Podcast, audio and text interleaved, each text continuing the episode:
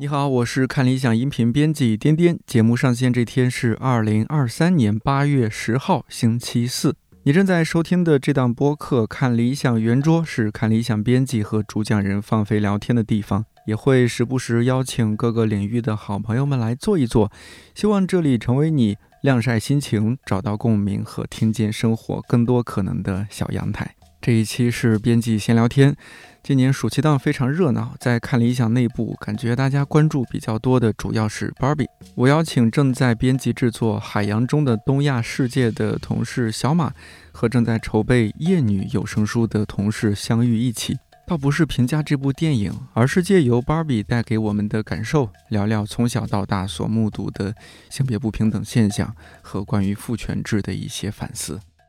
那那天小马有和我说，就是你你好像有听一些关于芭比的最近的节目，你觉得有些没有聊得特别好，你你看完电影什么感受？就看完电影之后，当时觉得就是说，确实是一个很好的电影。当然，就是因为就是网上讨论很多嘛，包括像播客或者是像短视频有很多讨论它的。然后我就最近这段时间我就看了一些那个评论，感觉大家对于这部电影的解读，就是一方面很复杂，但另外一方面就是这些解读好像，比如说都是。男性凝视，嗯，然后或者说是物化女性，然后或者说是比如说像电影理论啊，或者像是这些的，就是用一些可能比如说之前我们在看《分手的决心》，然后再看《驾驶我的车》，然后这些。分析的内容，然后又重新拿来，又重新能放在这个里面，就感觉好像也没有听到特别特别新鲜的一些内容，是有一种这样的感受。但是，我觉得这部电影本身看完之后，你会觉得它好像是花了一个嗯很大的力气，讲了一个大家其实本来应该都知道，但是好像大家又不见得都知道的一个道理，那就是我自己觉得啊，那就是。你不管是以怎样的一个性别，或者说怎样的一个情况，最重要的一件事情，就在这个现实世界里面，你一定要明白你自己是谁，而且你自己可能就是需要有这样的一个自信，有这样的一个能力，然后让自己去面对这个世界。我觉得这可能是，不论你在接受什么样的理论或者什么样的内容之前，可能最先需要去完成的一件事情吧，就是自己。那你们看完电影会有什么印象深刻的场景片段吗？我可能先说一个前提，就是当时为什么要去看这部电影嘛？当然就是因为那一天我们在公司年会和公司大会上，猫爷不就是穿了那个粉色的衣服，粉色的衣服，然后包括后来就马上我的群里就有很多那个朋友跟我讲，然后芭比就是已经要上映了。然后呢，我们那天去的时候，发现我们那一场还不少的。男性同胞，对对对对对对，嗯，就感觉还挺好的。然后我们就一直做到那个片尾曲唱完，我们才离开。然后我后来就跟我朋友讲，我说：“哎，真是后悔没有带一点粉色的东西来。” 其实很简单，大家可以穿，就是看理想。我们今年新出那个 T 恤，黑色 T 恤后面是那个粉色的框嘛，粉色装饰。嗯，呃，那小马你有吗？有两个地方我印象很深刻，就是一个是那个芭比的设计者，最后再跟芭比就说了那样一段话，就是说母亲总是站在原地，这样女儿回头时就能看到她走了多远。这段话我当时就是感觉到，他好像就是回答了很多，就是我们现在关于性别上的一些问题，或者说是我们对于生活里面的一些。问题的一些算是一个很好的一个答案吧，因为就包括就是说电影里面，其实那个现实生活里面，就是那个女儿不是当时她就说芭比是那个法西斯主义者嘛，啊，然后就是那个女孩她其实就是她用了一些非常愤怒的表达，因为她肯定就是说在那样的一个年纪嘛，她象征的呃就是肯定是对世界是充满了很多不满跟愤怒的。当你站在一个可能就相对来说是一个处于劣势或者是少数的一个群体的时候，你必然心中会充满那样一个愤怒，因为你觉得你是受到了一个不公正的对待。但是你又发现这个不公正的对待，它不是在你这一代里面就是能够完全解决的，它可能要需要就是漫长的好几代、漫长的时间，然后它可能才会取得一点点微小的变化。然后当时就是看到那位长得特别像那个阿特伍德的 设计者，然后回头去跟那个芭。比就是说了这样一段话之后，当时我觉得就是一下他就把这所有的事情都说明白了，真的是这样子，就是可能真的是需要漫长的一个时间，你有那个参照系，当你回头看，你才能知道我们走的多远，这个肯定是需要时间的，不是我今天坐在这里看完这样一部电影，世界就变了。然后另外一个就是很好笑的一个地方，就是他们那个把爸爸放在了家里嘛。然后他们就说那爸爸怎么办？然后他就发现爸爸在那边就是玩多邻国，对对对，就是多邻国的声音出对那个多邻国声音一出来，然后电影院里面人就全都在笑。当时我就想到，就是说感觉就是在学习多邻国这件事情上，他已经跟钓鱼已经发展成了一件十分类似的事情。就是你就是反正你进入到一个年年龄阶段，然后当你对很多事情丧失欲望之后，你就会开始去钓鱼，开始去学习外语，使用多邻国。大概就是这样子，反正就是这两个片段，就一个可能是精神上让你觉得就是真的是他点到了什么东西，另外一个就是他觉得他真的很有一些很让你对可能贴切生活的一些东西吧，让你会觉得很有感触。相遇呢，有没有什么印象深刻的？就我心里在挑选，因为我在想那个印象深刻，它是对我有影响的，还是我真正那个记忆力最深的地方？然后我就想到的是，当时芭比就是闯进他们那个高管大会，然后推开门的时候，发现全是男的。呃，后来就有看到，本来就是这个公司真实的映照，然后就发现，在电影的整个的过程里面，它有太多这种真实的、现实的反应，然后你就会发现，这种真实它也有点不真，就是因为通过芭比的这个视角，它本身就不是一个真正实实的人，所以呢，就是通过这个视角来去看整部电影的时候，然后就会去找相应的那个印证，到底都在哪一些地方。第一个就是我刚刚讲到的那个地方，然后第二个就是当他们要从那个芭比的那个世界通往真实的人类的世界的时候，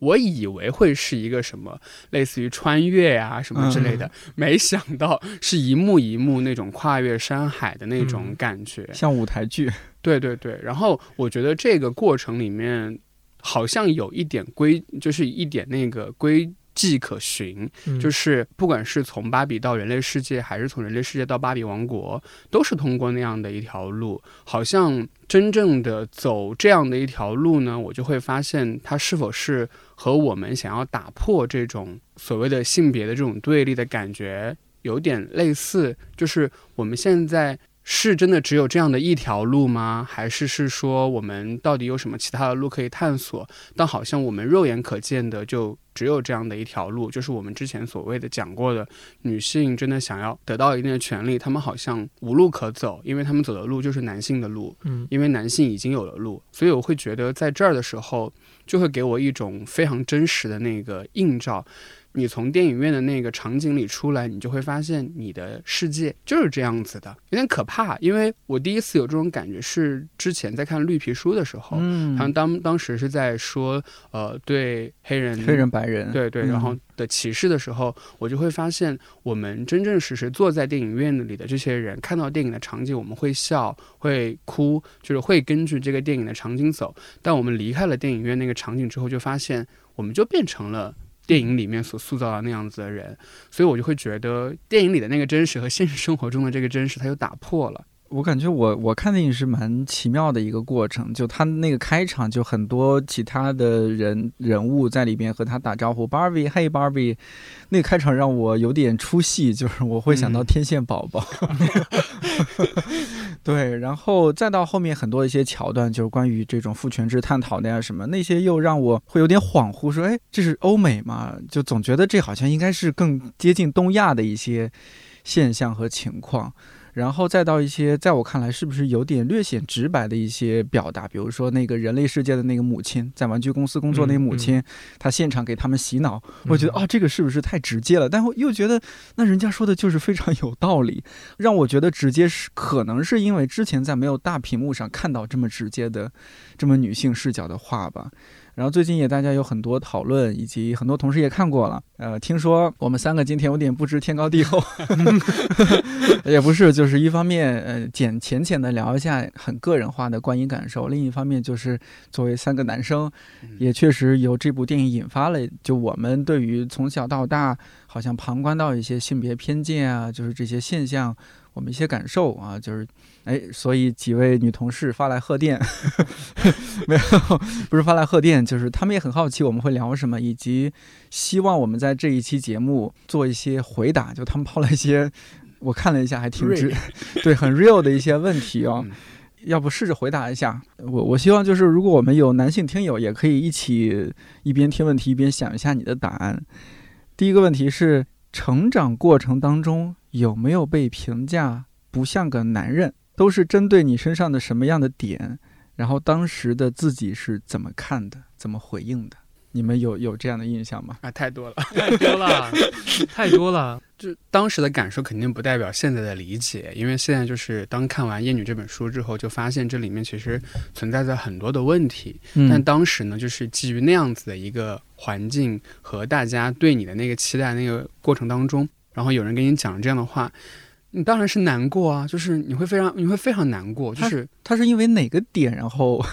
就你当时是怎么样的一种表现，让他觉得你不像个男的？要不然就是说话。所谓的娘娘腔，娘娘腔，对，然后要不然就是动作，他会觉得这种动作过于柔美，过于不像个男孩子。然后还有一部分就是你和女孩子走得太近了，就是你的身边好像你总是不和男孩子一起玩，你玩的那些东西呢，也好像不是男孩子会玩的，像什么跳皮筋啊 这种之类的呀，所以就会经常听到这样的话。然后我其实。有一次印象很深的是，我其实是在家里，然后我姐姐跟我讲了一句这样的话，我当时我就难过的那种跑到房间里去，然后不吃饭，然后当时肯定没有那个所谓的那个性别的那个意识，当时就是纯粹的是自己的那个心里的感受，就会觉得好像自己的一切都被否定了，就会有这样的感觉，然后现在呢再去回溯当时这样的感觉，当然就觉得这里面有太多的问题了。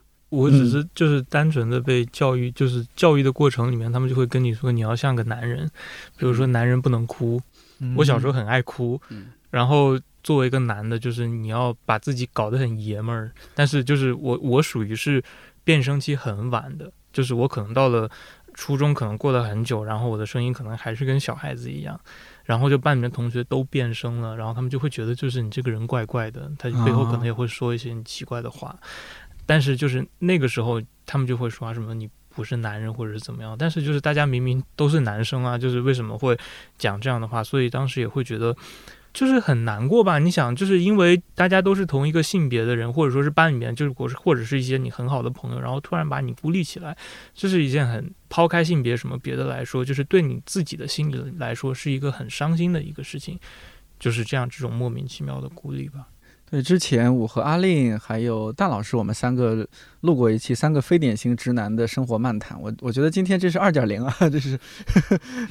我们都不是非典型，我们呃对，我们都不是非典型直男，对，你们不是直男啊，那个。嗯，非典型男生吧，非典型男生啊。我们今天是非典型男生的性别偏见漫谈。哎，这这样是不是还表达是比较准确？准确，准确，准确 的。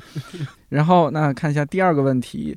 男性是不是真的觉得女性普遍更感性、更情绪化？可能可以把它理解成，就是情绪会更多种，会更多样一些，就是本身。我就是我啦，我作为一个男生，然后我觉得我对于自己的那个情绪的觉察和我对于自己的那个情绪的感知，我觉得是很后期的，也是很弱的，而且是一点一点建立起来的。但是相比于我同龄的一些女生，她们可能对于自己的那个感情情绪会抓得更早一些，然后也更准确一些。当然，这样子就显得她们的情绪好像更多一点，但其实只是我们不自知。我当初第一反应看到这个问题，我会想到什么？我会回到那个小孩子的时候，就是甚至男孩女孩是上同一个厕所的那个期间，就那个时候好像也没有大家觉得说是女孩子更爱哭的，男孩子更不爱哭的。但是从那个时候开始，家长会做一件事情，就是如果男孩子哭。家长会说你是男子汉不可以哭哦，那小马小时候好难过。对，然后如果女孩子哭，可能会家长的反应是，那女孩子哭很正常嘛，女女生就是好像更爱哭一些。嗯，那说不定就是我们从小就被灌输这样的哦，男生应该内敛一些，应该沉稳一些，应该就是隐藏自己情绪，女孩子就应该哭，那哭就哭，女孩子就是应该情绪细腻一些，情绪化一些。所以，如果这么想的话，我会觉得，哎，这好像不成其为一个问题。就是只要作为人，他都有他情绪化的一面。嗯，我们在网上，反正我也经常看到各种男的突然就是勃然大怒，或者是抓狂啊，有很多很情绪化的男的呀，对不对？甚至很多公众场合，我们看到都是那个男的在就发疯了，在干嘛干嘛的。这个好像不是那么的有男女性的区别，而是一种我们在人类幼崽时期被家长、被社会一种规训。我也不知道啊，我如果这个说的不对，也欢迎听友们批评指正。我感觉嗯好像是是这样子的，就是嗯在一个成长的过程里面，可能多多少少都被灌输了某些可能情绪上的一些呃模型或者方法，然后你嗯可能确实就是会收获这样的一个感知世界的方式。但是嗯从这个角度来说，我确实也感受到好像男性有时候更脆弱，诶，嗯，就是你说是不是因为他被压抑？有可能，我觉得就是说，当你总说这个不行，那个不嗯。可以，然后我可能就是总是以一个我要冷静、我要理智的这样的一个形象出现，嗯，然后可能这样子持续的一个时间久，那必然可能就会有一个情绪上的崩溃。所以就是经常会感觉，因为我们经常不是说嘛，男的破防啦，那个 对对对对就，是 看芭比看破防了。对，。看芭比看破防啦，就是为什么会觉得男性可能没有那么强烈的一个情绪上的一个反应，很有可能是因为你就是没有碰到那么多的问题啊，你没有碰到那么多的问题，那你当然就不会有这么多情绪上的反应。然后，但是如果要是比如说在某一天，我们可能突然就是意识到你所选择的那个成长的路径，它没有办法再给你提供一个就是那种阻力最小的，让你感觉不到任何困难阻碍的一个方式的时候，比如说出现了这样的问题，他突然站起来说：“你啊，你说的不对，你做你做的不好。”就是这些以前可能在另外一个性别，或者说是另外，就是当你处于一个相对少数或者劣势的一个群体身上，经常碰到的这种指责跟规训，然后发生在你身上的时候，你就会突然觉得啊破防了，嗯，就是是这样子的，就是还是就是挨的揍不够。OK，看一下看一下下一个问题啊，白瘦幼这一套对女性的审美有广泛存在于男性群体吗？你们受到过它的影响吗？对我后期会剪一下的。其实我们现场沉默了蛮久。我们俩大概能告诉你，就是有什么帅哥或者肌肉男 蛮受欢迎的，但是因为本身这个描述就是很性化的嘛，嗯，就是女性在他的眼里面，就女性在他们的眼中可能就只是这样几个特征，然后就把它就是捏起来了，就是我就说这样，就是把这三个字就跟他们就挂上钩，感觉好像是一件挺不公平的事情。嗯就是我就想起来，当时本科上学的时候，因为就是大家就男生嘛，一栋楼寝室里面，然后经常就是比如说有时候会聊天，或者是偷偷嗯听到别人聊天，就会发现他们好像确实可能当他们说到觉得哪个女生更漂亮的时候，是好像会对她身体的某些部位，就是有一些非常 令人感到恶心的那种执嗯，描述，嗯，就是那个描述真的听起来确实就是蛮蛮倒胃口的，就是也不知道为什么，好像这个人在他的眼里面只有那样的一些特征，那样的一些线条曲线那样去存在，感觉。就反正可能就是白幼瘦，可能只是其中的一点，但是可能也嗯确实很多，其实更多的来说是各种各样性化的那样的一些东西。对对，我我有个暴嗯论啊，我就是在猜测很多男生他的那个审美来源是不是 A 片，就是你这个说的，我觉得也有一定道理。就是好像暴露一些什么东西，就是感觉好像一些可能色情片或者是什么里面的，好像比如说里面所呈现出来的一些女性形象，你包括在《艳女》里面或者是什么的里面也讲到她的那些身体标准，或者是说它里面在有一些性行为的时候，就是嗯。比如说非常粗暴野蛮的那样的一种方式，其实这些可能就是这种色情片的一些想象，都投射到了对于现实生活里面，他们可能在寻找可能与他们生活的另一半，或者说他们在过自己的生活的时候可能会出现的一些选择跟爱好。所以我觉得就是男生偷偷私下不是也偷偷嗯私下，就是看那个东西，我觉得真的是有一些不太好的影响。相相遇笑而不语，相遇 想想说什么？大家都看，大家都看，你看我也看。哎，或者或者哎，我我我觉得那我们也算是回答了这个问题，就是说嗯它可能是其中一一方面的审美啊，嗯呃，不一定说多么广泛，可能男性对女性的那种凝视，或者说偏男性的那种审美，它是多种方面的。对，但无论如何，嗯他们都是盯着他们看。对对对，我先补一下上一个问题，嗯就是嗯其实燕女后面讲到那个别扭女子，然后别扭女子那个来源不就是对，就是 A 这个片，A 片，反正就是对。嗯肯定是有规训的。然后嗯就沿着小马这个讲呢，就是我们对于这种东西的那个观念，真的是来源于我们要被认同，就是我们要被其他男性认同，嗯所以别的男性要怎么样去看待这些人，那我们也要看待这样的人。然后，那别的男性怎么看待女性？然后女性是什么样的好？那我为了要得到他们的认同，以建立我在男性里面的绝对地位，就是我是个男性。然后呢，我也要去认同他们的一些观点。所以，可能这个观念它跑着跑着就跑出来了一个，就是以一个像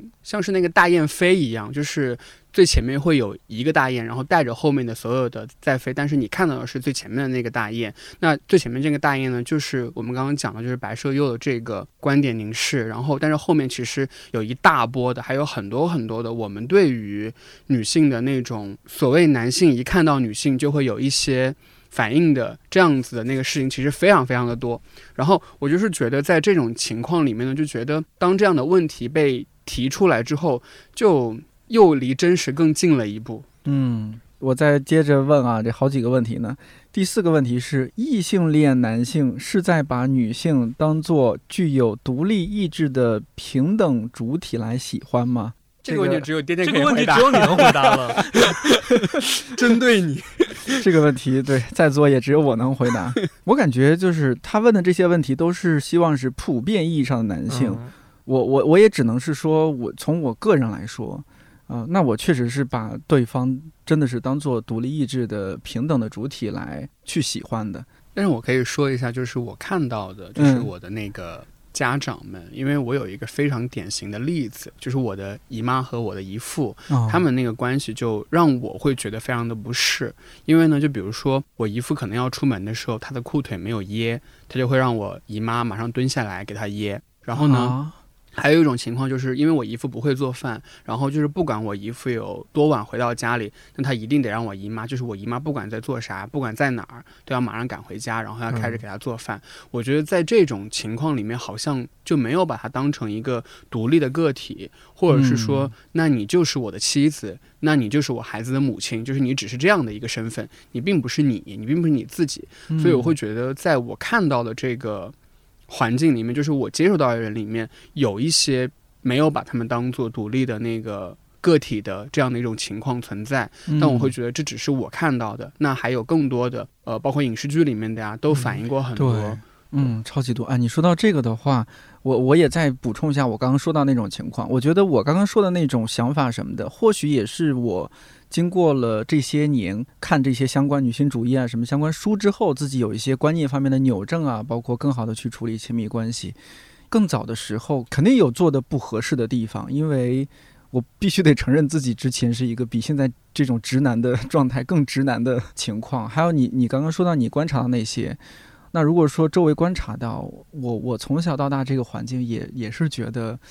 周围这些男性的长辈们或者说男性的同胞们，其实是没有很好的去尊重这些女性的。影视作品里边，以前看的时候不觉得，应该是侯孝贤的电影吧，叫《咖啡时光》。看那部电影的时候，突然之间有一些不适，就是看到一个场景，也是呃。虽然这个场景其实出现在很多影视作品里边，就是男性坐在桌子旁边看报纸啊，吆五喝六的，然后女性在厨房操劳，一会儿端端一杯水过来，一会儿放吃的过来。就以前看到影视作影视作品里面这样的场景，会觉得是哦温馨一个家庭，但现在再看这些场景，就觉得哎，为什么在厨房忙忙活的不是那个男性？为什么坐在桌子旁边看报纸的不是那个女性？嗯，甚至有有了这样的一些想法，再去看《饮食男女》这个开场，就会觉得很不一样。好像比较少看到一个男性在努力的做饭，然后为为家人做饭。哦，我就说到这里，就是我突然想起来，就是有一个事情，就是家里面大概认识的一个，我可能我妈还是我爸认识的一个朋友，她老公是厨师，然后她就是说，她回家从来不做饭的，就是她在那个饭店，然后做完饭之后，然后她回家永远都是他老婆在做饭。这件事情就听起来你就会觉得，呃，怎么是这样子？嗯反正就感觉好像回了家，然后他又是那样的一套模式，又是那样的一个样子。即便他是会做饭，他也不会去做饭。当然，他肯定有工作倦怠那方面的东西，但是确实是好像就是也能看出来，他好像是一个模式一样的东西。嗯，呃，我和小马都是是老乡，就是我不知道这种现象是不是普遍的啊。在我们那儿，我从小到大所经历的，在家里那些逢年过节的时候，基本都是女性在，因为村儿里面是有炕的。嗯，我小时候那些逢年过节，基本都在老家村儿里面过，基本都是女性在厨房或者说什么嗯操劳，男性就更多时候就是在炕上嗯抽烟、嗑瓜子儿、吃花生、吹牛、打牌，然后女性等这些男性吃完了之后，女性再再去吃。我小时候也挺不理解这一点的，就会觉得，哎妈，你赶紧吃饭啊！但就我妈他们就会说，哎，你们先吃吧，你们先吃吧。所以可以嗯反映出来，当时就是大家会觉得这种现象有多么的自然，自然嗯就非常自当然嗯所以这也是问题嗯在嗯，这儿。可能在我们看来觉得是问题，但是有可能现在回去再问他们，他们可能仍然不觉得这仍然是个问题。不觉得，他会告诉你，就是大家都是这么活过来的，那为什么嗯我要去这样子，对吧？那就对对，你反倒说了这样做了这样的事情，反倒有可能不讨好，其实也是一个蛮难过的一个事情吧。很难说在一块儿嘛，就是完全两代人，去然后两两种意识，嗯，嗯，甚至当然我猜想，比如说和我妈妈如果说这样的事情，她反而会觉得，哎，你怎么会这么想？书读多了吧？对 有可能啊，有可能，我没有真的认真探讨过。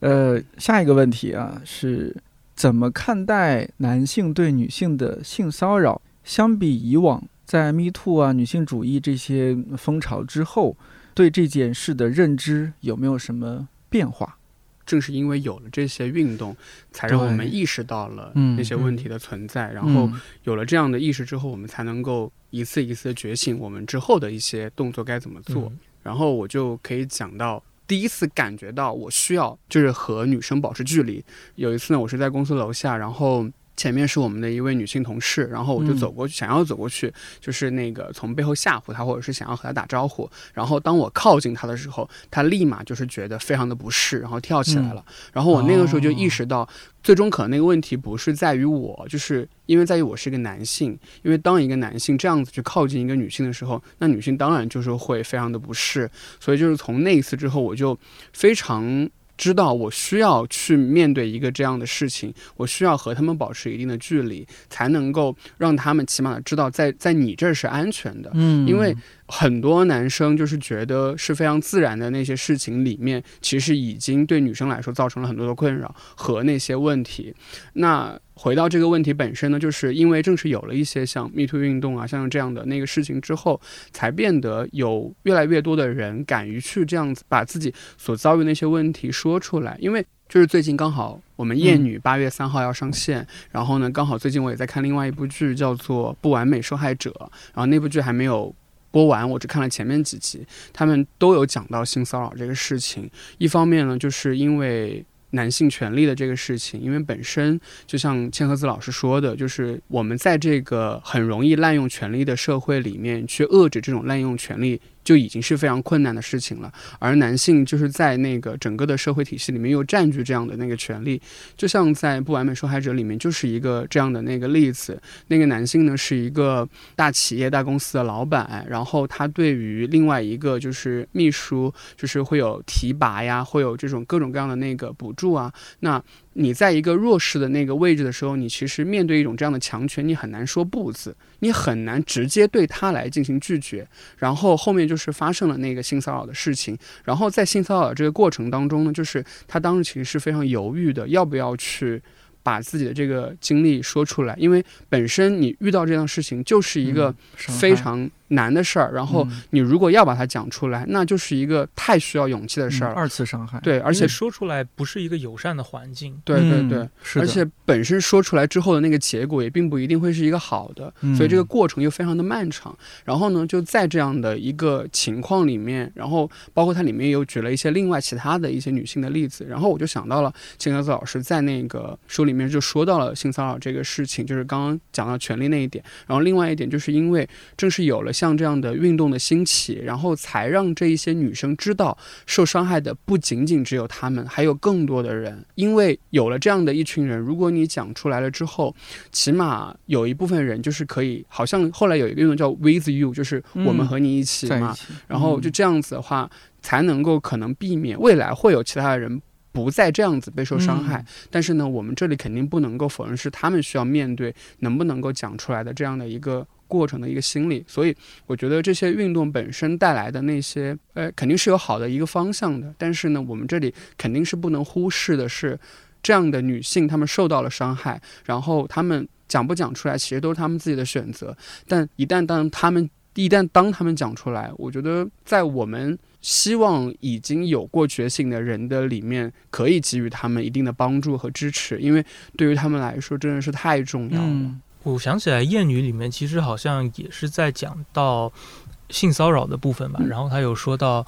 要跟。广大男性说这样是不可以的，但是他说有一个非常错误的一个表达方式，就是说，试想如果生活你的妻子、对我也有印象，呃，或者说你的孩子，就是女儿生活在这样一个环境里面，就是本质上来说，这个说法它其实是一个非常错误的一个说法，就是说，因为他。本质上还是就是把你自己男性作为一个他们的保护者，然后再来说这个事情，再来强调这个事情。所以说，本质上他还是不在一个非常平等的一个地位上，然后去讲这个事情。就是我会感觉到现在像各种各样发生的，比如说像性骚扰事件，或者像呃 Me Too 里面爆出来的种种事件，其实很多大量的。都是一些，比如说像他们可能在职场师生，本质上其实就是一个权力关系的不对等。其实本身男性跟女性在这样的问题里面，他也是有这样的一个权力关系不对等的。是的，一旦有这个不对等，那就另外必定会有一方就会觉得，那我是不是可以这样做？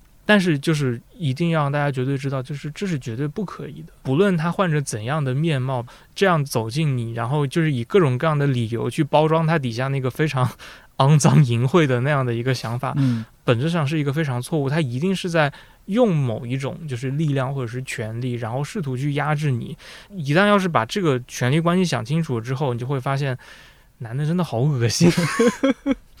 然后这里面还有一点非常难实行的一点，就是刚好也是在做另外一档节目，法律节目，就是法律通识那个节目。然后你就知道本身这个。法律论证的过程，它程序正义的这个过程，它太困难了。嗯，然后就是在那个不完美受害者里面，就是当警察去问那个被侵害的那个女性的时候，就是有问到一个非常关键的问题，就是说你在那样的行为里面，你是否有明确的表达过，你有说过一个不字？那这个就会作为一个法律非常重要的一个根据，但是呢，我们就是知道，因为在这样的那个性侵害的这个事情里面，本身那个场合的问题，就是它很少会有第三人存在嘛，然后又本身可能没有一些其他的那个设备可以看到你们到底发生什么事情，所以它本身那个论证的过程。真的是非常非常的难。那这样子那个难的这个过程呢，如果再加上一些，呃，就像小马刚刚讲的，就是在这样的权力关系里面，因为在那个剧里面还有一个例子，就是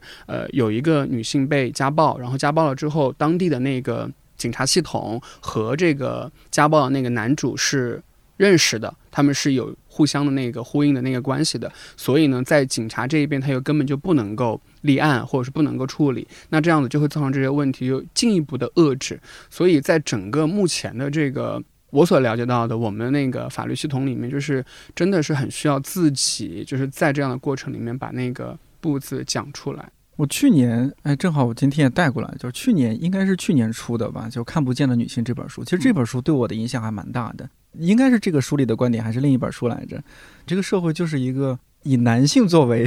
标准人类而设置的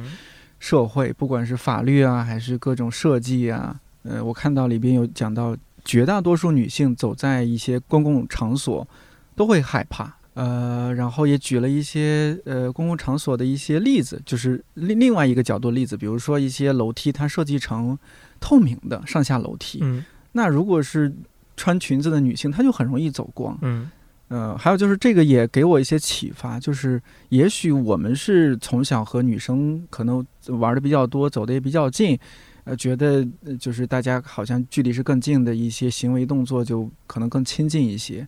但刚认识一个女性，她对你了解多少，对不对？她又不知道你是怎样一个男性，她可能天然是对你有些警觉的。那你一下子就觉得按照自己我原本的那种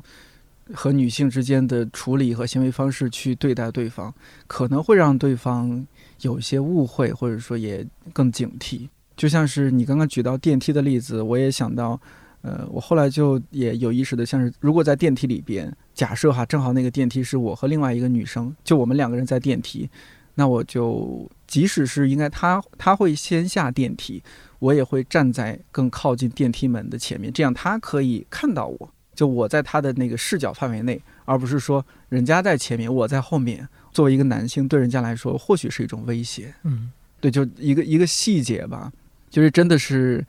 不了解这些，是不会意识到这些问题的。就是问题不是出在遭受性骚扰，嗯，遇到这些问题的人身上，而是是。那些发起这些行为的人，嗯，他自己是本身是有很大的错误在里面的。但是因为好像现在就是一些，比如说不说，就是在这个 Me Too 这个声浪里面，嗯，就是说声浪之外，其实还有很多外部环境的声音，他会告诉你，就是说。先从自己找问题，一个巴掌拍不响，就是像这些很很很恶心的说法，他就会说，那这个问题肯定是出在你身上啦，那肯定就是呃你自己，比如说有这样的，比如说穿着很暴露啊，或者是你肯定说了些什么样的话，或者流露了什么样的态度啊，那不然他为什么会这样子？那可是他本身这样的做就是已经非常错误的啦，就是为什么还要就是把这个问题再怪罪到别人身上呢？就是我感觉好像看到了这些之后，就会发现。还是有很长的路要走，必须要就是，比如说出现这样的事情的时候，如果在这个过程里面能做到一点什么，比如说哪怕是转发也好，或者是就是说至少是从自己来反思一下自己生活里面是不是有做过这样的事情，或者说是遇到过这样的事情也好，那可能就已经相对来说，就像那个妈妈跟女儿说，她已经可能走的要远那么一点点，但这不是什么值得高兴的事情。对。你这个已经感觉引出了下一个问题，对他刚好就是关注到说，会不会你们三位，我们三位，会不会在某一个隐秘的内心角落，认为女性遇到来自男性的性骚扰，是因为一些其他的原因，比如这个男的对她有意思，或者这个女性她的外貌、气质、做派。他的这种这种外部特征很高调，沿着你刚刚那个构成理由啊。对我之前经历过，就是哎呀，当时我觉得我厌男症都有点犯了。有一次是我和女朋友还有她的一个同事女女孩，我们三个人去酒吧里面喝酒聊天。然后隔壁桌子就有四个男生在那儿喝，也是喝酒啊，大声聊天什么的。那我们在酒吧里边除了聊天，可能也偶尔就哎也看一下周围有些什么人，新来的人啊，刚来的或者要走的人，我们就反正就是那种无意识的瞟一眼嘛，也不是说要干嘛去观察对方。然后隔壁桌那四个男生里边，其中一个男生就突然就端了一杯酒就过来了，对着我女女朋友的那个那个女同事，但是意思就是说，哎，我们兄弟几个想请你过去喝杯酒。对对 啊，我感觉这好像这都是之前在什么影视作品里面看到的，那是我第一次现实中经历。我当时确实就脑子一下子火腾就上来了，但是理性又觉得说，毕竟我一个人打四个也打不过，应该再观察一下，再看看怎么样去合适的去处理。那那个女同事当然也有有点被吓到啊，就说那个我们正在聊天呢，不太方便啊，什么各种的。嗯，然后我女朋友反应还比较快，她说：“哎。”嗯，那个我哥一会儿就会来接我嫂子，对他意思就是说，那女同事是我们俩的嫂子。我当时想了一下，我觉得女朋友可能她也是不想，就是可能我们受到一些人身安全威胁吧什么的，我也就没有没有太冲动。就那个男的又纠缠了一会儿，我们也不断的拒绝，他就走开了，好像是这样，因为也蛮久远了，四五年前的一一个场景。但那个会让我有一些心有余悸。就我作为一个男生，呃，可能我确实不是那种擅长打架的男生，在那种情况下，我都有点害怕。我难以想象一个女生突然被一个陌生男子过来搭讪，说我们兄弟几个想让你请你过去喝杯酒。可能还是更更普遍的一些事儿，就是很多男性会盯着一个女性看，嗯，这可能是一个更普遍的一个事儿。但是这种情况的发生呢，一般男生其实不会觉得有什么，但这样的一个过程呢，就是会给太多的。女生就是带来非常不适的感觉，好像成长过程里面关于这方面的一些，比如说道德方面的教育，好像确实放在女生身上的会更多一点点。所以就是我感受到，就是好像比如说相对来说可能弱势一点的，他会觉得就是说，那我可能有些话、有些事，我可能就不要说，我也不要做。但是就是因为我可能自己受到过这样的一个教育，我就知道，就是说，那我作为这样的人，我不应该做这样的事。但是，比如刚才你在酒吧里面碰，就是刚才你在酒吧，比如说你在酒吧里面遇到的，或者说现实生活里面，就比如说像是一些呃事件里面遇到的这些男生，我是感觉他很有可能就是因为也不太清楚，只是个猜想啊，就是说可能确实从小到大这样的一个环境里面，好像缺少这样的一个提示，就告诉你这样是不对的。就是说他没有这样的一个边界感的指示，所以说为什么会出现那种随地大小跌的情况嘛？就是有一些人他就会。莫名其妙的，比如说，呃，跑到你的社交主页下面，或者是在你的，比如说，呃，朋友圈也好，或者是跟你现实生活里面聊天也好，然后突然开始给你的人生一些建议，我觉得这也某种程度上是一种骚扰了。对，所所以看芭比的时候，你们记不记得这个场景？对，我来教教你，我来考考你。对，Let me can can you。对，就是他某种程度上其实。算是可能是比较程度比较轻微的骚扰，但是实际上他们的原理可能跟运作的方式也是一样的，因为他们没有这样的一个边界感，或者说是这样的一个警戒性的这样的一个教育，就觉得我这样随时随地的我就就我看到的这些东西发表一些意见，就算是为了你好，就是但是你哪位啊？就为什么要讲这样的话？我也没有要问你啊，就是过好你自己的人生吧，为什么要问我这些事情？所以感觉可能确实缺少了一些关于边界，或者是关于道德，或者是关于一些这样一方面的教育。无论是我们看到的一些媒介，或者是小说，或者是各种各样的作品也好，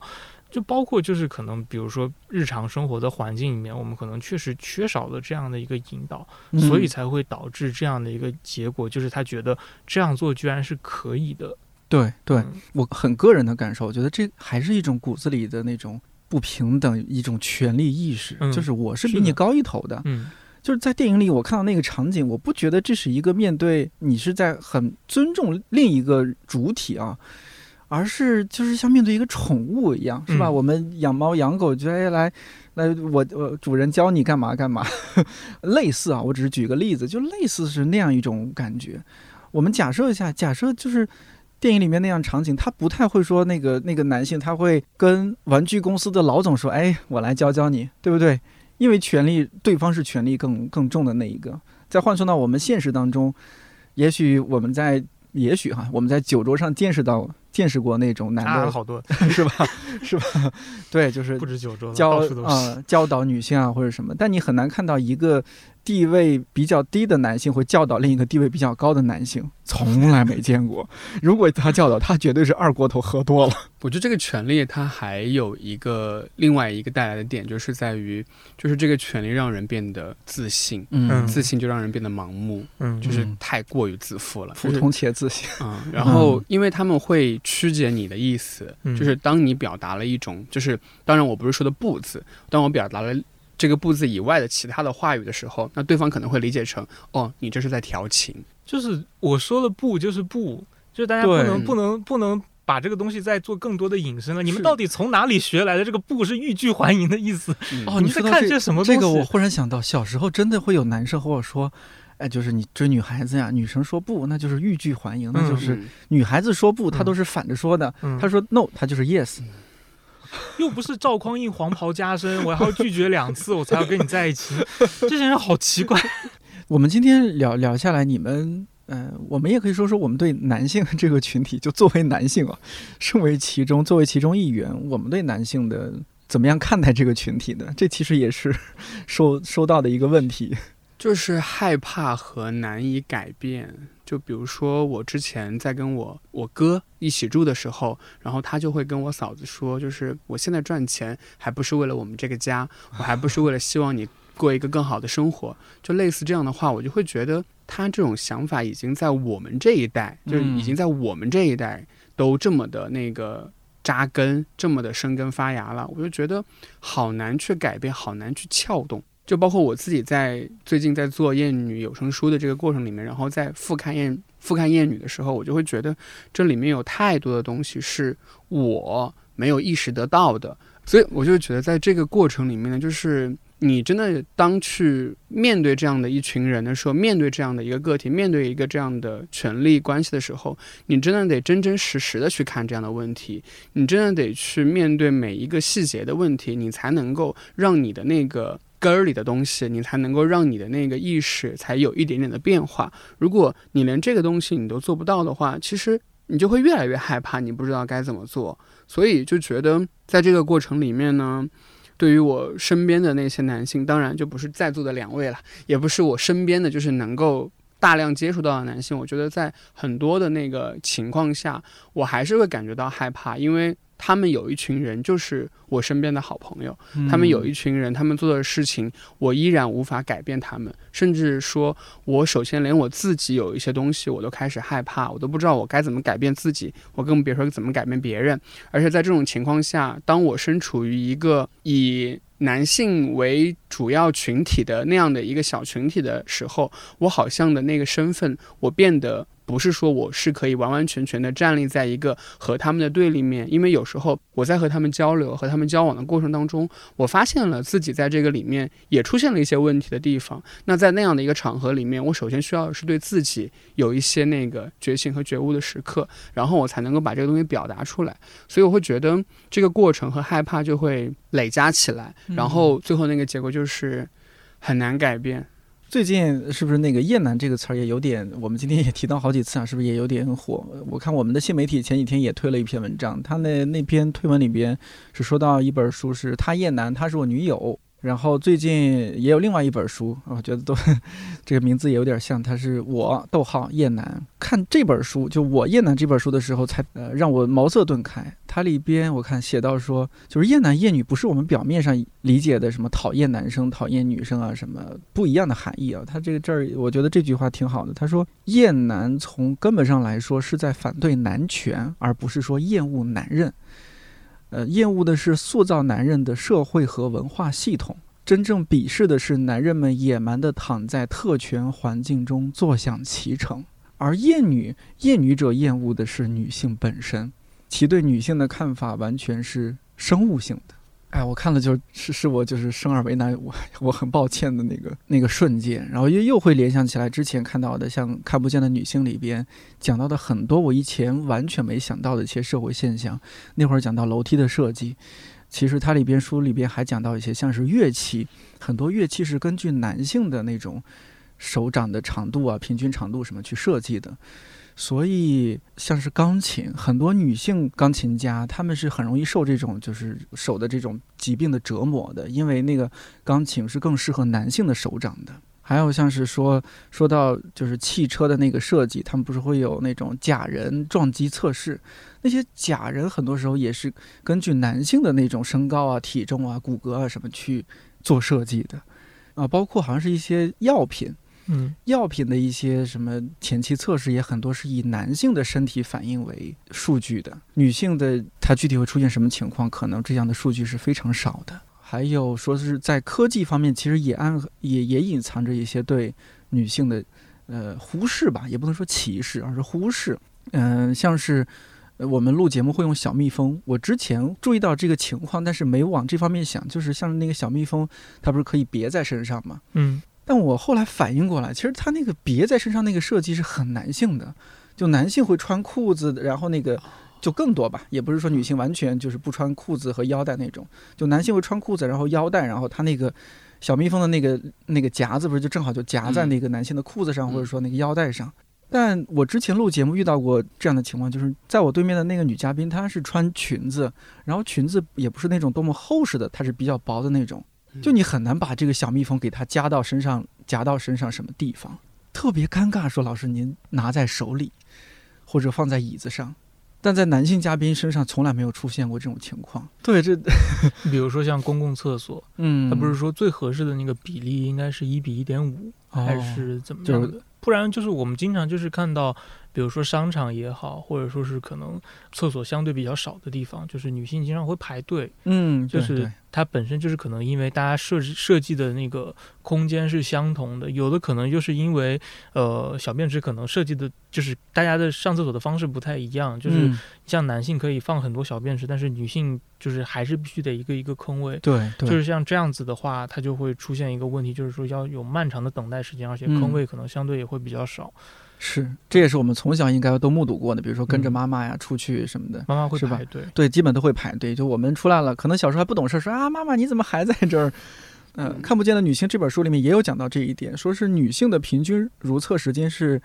比男性多百分之二三十，因为这里面好像包含了他们一些就是，比如说可能会面临更换卫生巾啊、卫卫生棉条这样一些嗯时间啊、嗯种种的。但是早期的大家都没有考虑到，现在我觉得好像关关于公共厕所的这个讨论是有的，但是嗯实际上我觉得还是太少了。嗯，我依然还是到处，特别看演出的时候会看到女厕所排队大家都在外。面排队，对，然后希望这个现象有改变吧。嗯嗯，还好我们学校那个外国语学院，因为嗯那个学院，我们本身我们学校那个女生就会多，然后我们学校外国语学院是有五层，然后呢每一层有四个卫生间，然后呢只有一层和二层的一个卫生间是男性的，嗯其他全都是女性的。哦，对我之前去川外，四四川外国语大学的时候，他们那儿也是因为女性女生非常非常多嘛，那也是。呃这就很显而易见的，所以他们女厕所就非常多，然后男生在那儿找厕所可能相对困难一些。像前两天我就在看戴老师戴锦华老师的那个呃采访里面，他就有说到，我嗯们目前的这个父权制的这个社会已经几千年了。嗯啊、已经这么久了，然后现在就是有这种一种小小的波浪起来，这些父权制的人们还有这么大的反应，嗯，那我们就拭目以待嘛。之前吧，之前也看到过另外一本书叫《好不愤怒》。我印象中啊，大致那本书讲的就是女性是应该在很多得到不公的、不平等的、不够尊重的情况下去表达自己愤怒的，而不是忍下去。只有女性的那种愤怒能够促进很多情况的去改变，要不然她只会沿着原来原本那个那种父权制的那种逻辑和思维社会继续运行下去。啊，这本书我我蛮推荐的，大家也可以也可以看一下。小马之前我们聊天也从来没有聊到过啊，就是你研究生学了性别研究，嗯，对？吧？嗯，好丢人啊！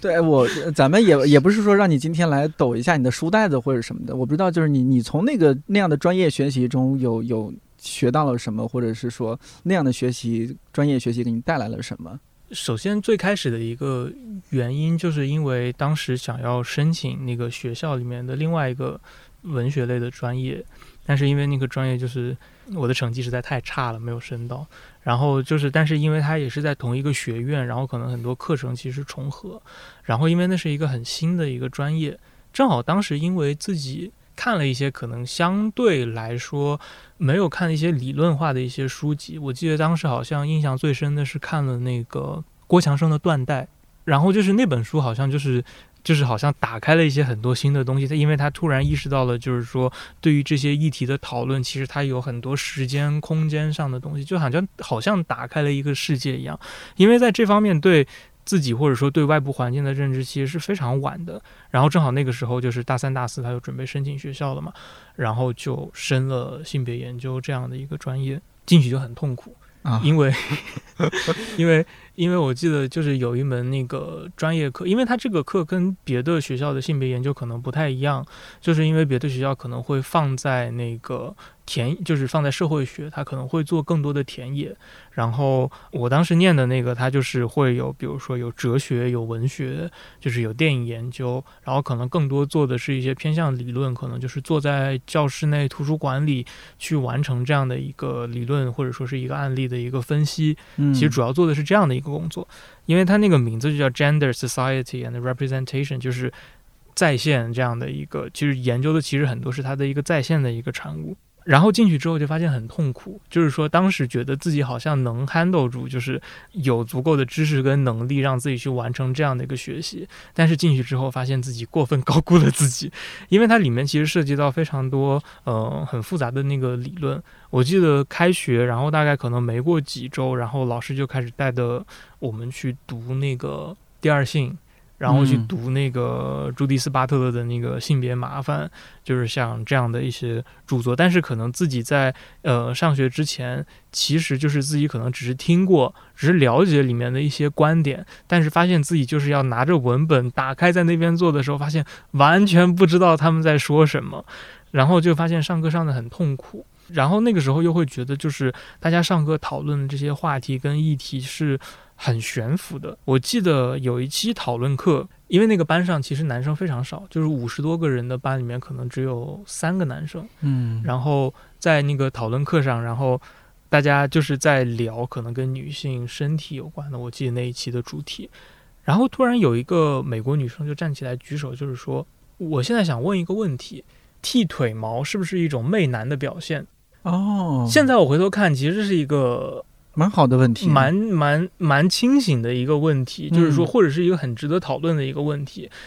但是，就是当时我发现，就是说，当他抛出这个问题之后，班里面就是陷入了一片巨大的混乱之中，然后所有人都可能有各自的观点跟想法，所以在当时到了最后那一天，然后一个小时的讨论课上下来之后，我就觉得我不知道自己在干什么，就是我觉得一切看起来、听起来好像都很混乱。可能因为那个时候自己确实是在一个对于这方面内容其实是一个起步的阶段，但是又迅速接触到了一个非常艰难的一个课程里面去，所以当时觉得很痛苦。所以现在回头想这件事，就是说我感觉念完这个专业，它可能不是给我更多的就是理论上的武器，嗯就是告诉我们，就是说啊，这个波伏娃曾经讲过这个，这个这个这个谁曾经讲过这个，我们现在要善用库尔理论，但没有，好像没有 到变成这个样子。我也感觉自己好像确实看到周围一些。同学，包括播客，就是各种各样的一些老师他们的分析，这很明显，这是要比受过专业，就是在这个专业里面受过训练的，要走得更远、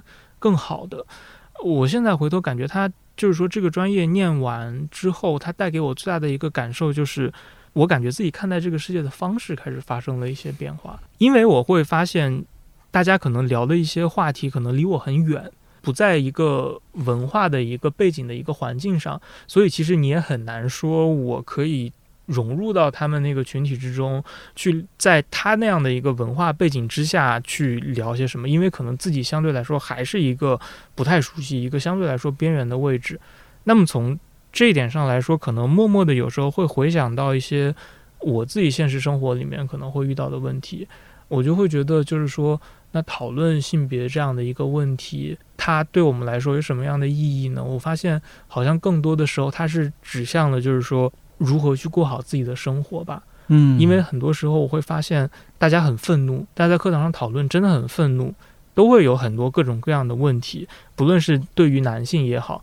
有的甚至对于女性也好，或者说对于自己的另一半，甚至是对于这个国家、对于这个政体，嗯都有太多的愤怒要说。但是后面会发现太无力了。嗯我拿着这样的一本就是理论的内容的书籍，当我真的走到这个世界的时候，我站在就是所有我需要面对的这个问题面前，我发现我没有任何解决的办法。我就像是一个很惨的一个就是手无缚鸡之力的一个人，然后在那边就是完全就是依然处在一个被他们摆布的状态。就是比如说像那个之前台湾地区有做过一个公投嘛，就是那个同性婚姻，嗯，因为当时其实这个议题在台湾的风浪，其实就是讨论的一个非常热烈的一个程度，但是就是后面没有想到，就是大家可能好像应该是某个可能就是反对同志婚姻的多元成家的这样的一个团体发起了这样的一个公投，但是没有想到，其实还有更多的人是支持这样的一种就是反对的这样的一个声浪，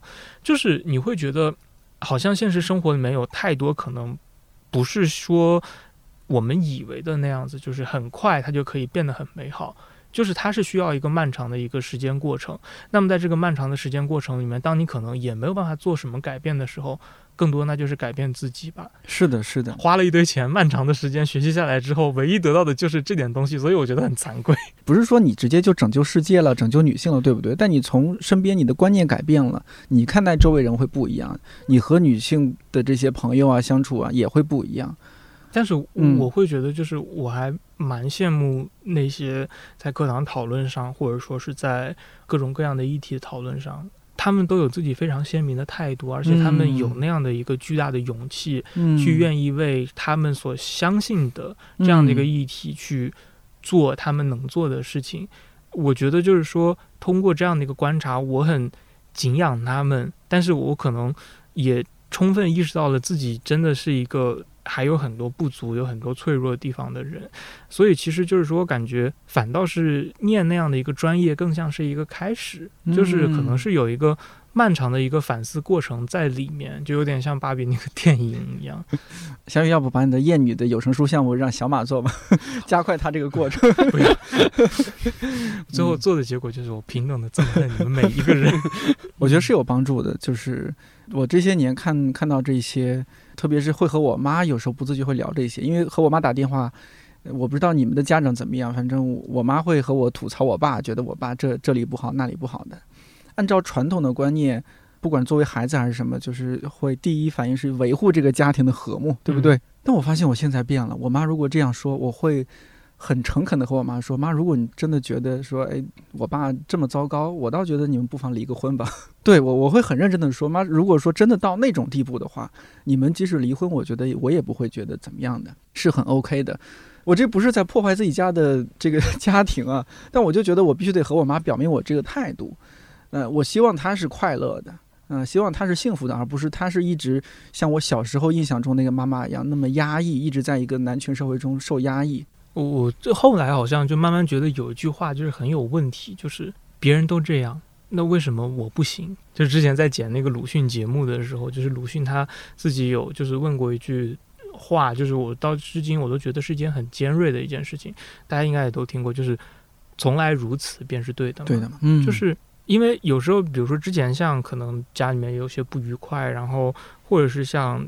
周围可能有亲戚，然后可能因为生育，其实也遭受了很大的痛苦。我就问他，我说你自己不害怕吗？就是这样子。当然，就也这样是也是一个蛮无知的一个提问的方式啊。就是我记得那个时候问他，然后他就说：“那别人都这样，那为什么我不行？”就是当时我觉得就是哦天哪，就是为什么会在这种地方？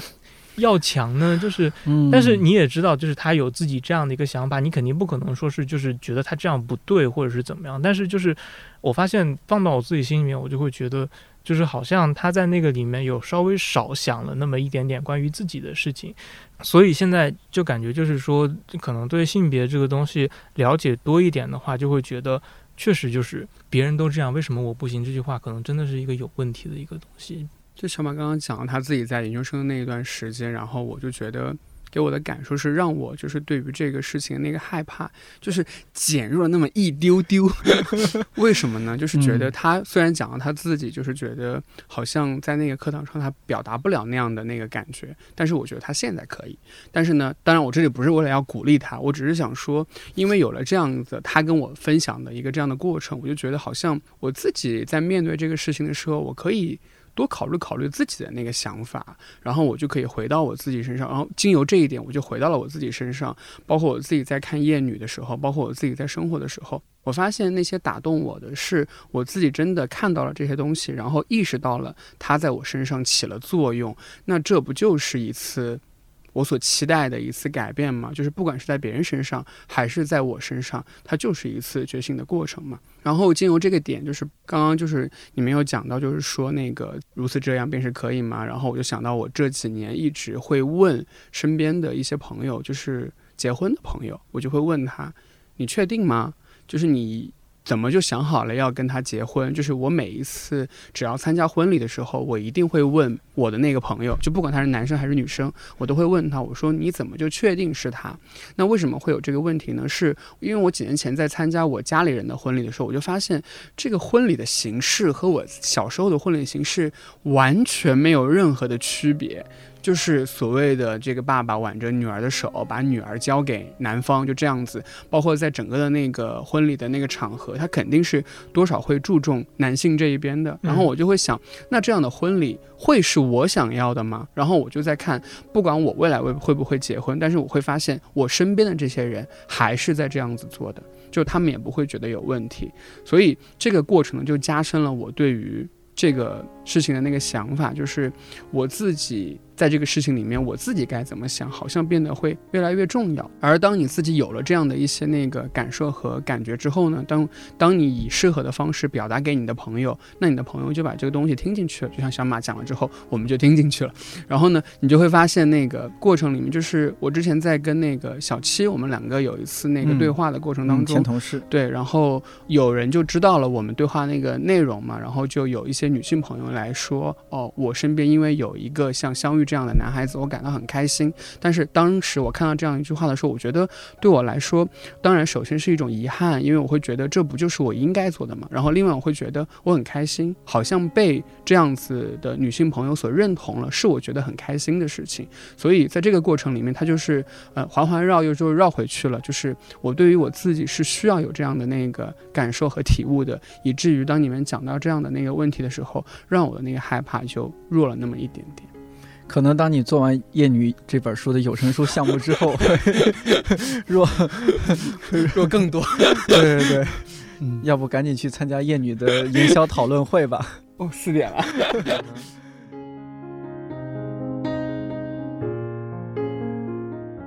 感谢你听到现在。如果我们的聊天内容引起了你的共鸣，或者是其他思考，也欢迎在这期节目评论区和我留言互动。看理想圆桌每周四更新，在看理想、小宇宙、苹果播客、喜马拉雅、蜻蜓 FM 和网易云音乐等平台都可以订阅收听。